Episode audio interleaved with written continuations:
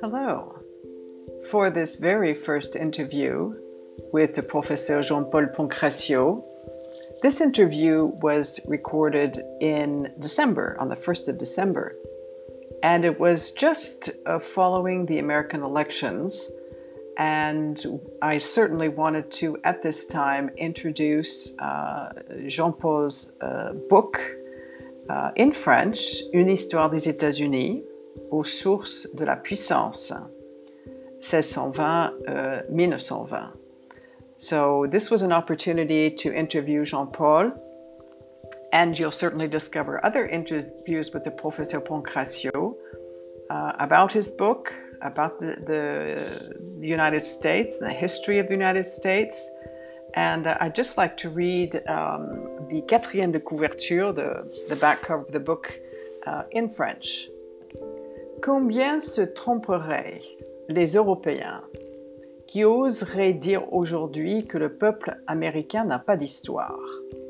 Ce pays, si jeune à nos yeux, est en réalité bien plus vieux qu'on ne le pense. De l'arrivée des pères pèlerins du Mayflower dans la baie du Plymouth en 1620 les États-Unis sont passés au dénuement total de quelques dizaines de colons au statut de première puissance mondiale.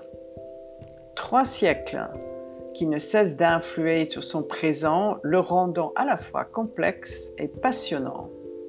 Il fourmille d'innovations constitutionnelles, de luttes religieuses, de flux et de rejets migratoires d'affrontements armés, de créativité, d'inventivité, d'innovation technologie, d'amour, de la démocratie et de la liberté. So I just wanted to share that, just that brief um, resume of Professor Poncracio's book, uh, as we will certainly be interviewing him in the future monthly on uh, major subjects of, of transatlantic relations. Please do join us.